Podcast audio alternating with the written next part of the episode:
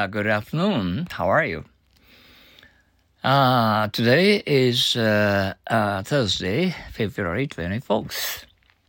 Uh, flattery. I think you gave a pretty good account of yourself. I'm afraid your flatter will go to my head. Flattery. I think you gave a pretty good account of yourself. I'm afraid your flattery will go to my head. Once more, flattery.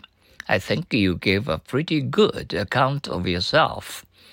I'm afraid your flattery will go to my head. Flavor. May I get some ice cream? All right. What flavor do you want? Flavor. May I get some ice cream? All right. What flavor do you want? Once more. Flavor. May I get some ice cream? All right. What flavor do you want? Okay, let's go on to, uh, as usual, um, happy English, all the things. Be absolutely determined to enjoy what you do. Be absolutely determined to enjoy what you do. Once more, be absolutely determined uh, to enjoy what you do.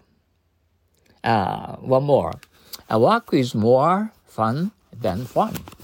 Work is more fun and uh, fun than fun.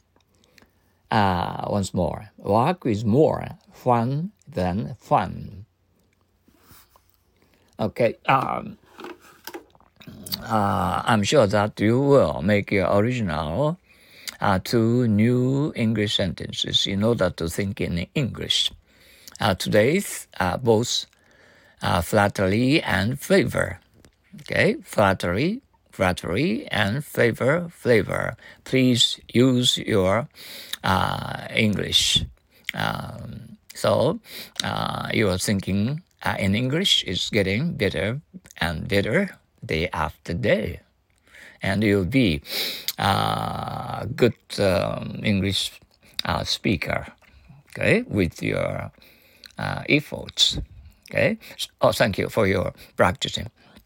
Uh, see you tomorrow. Adios. Sayonara. So long.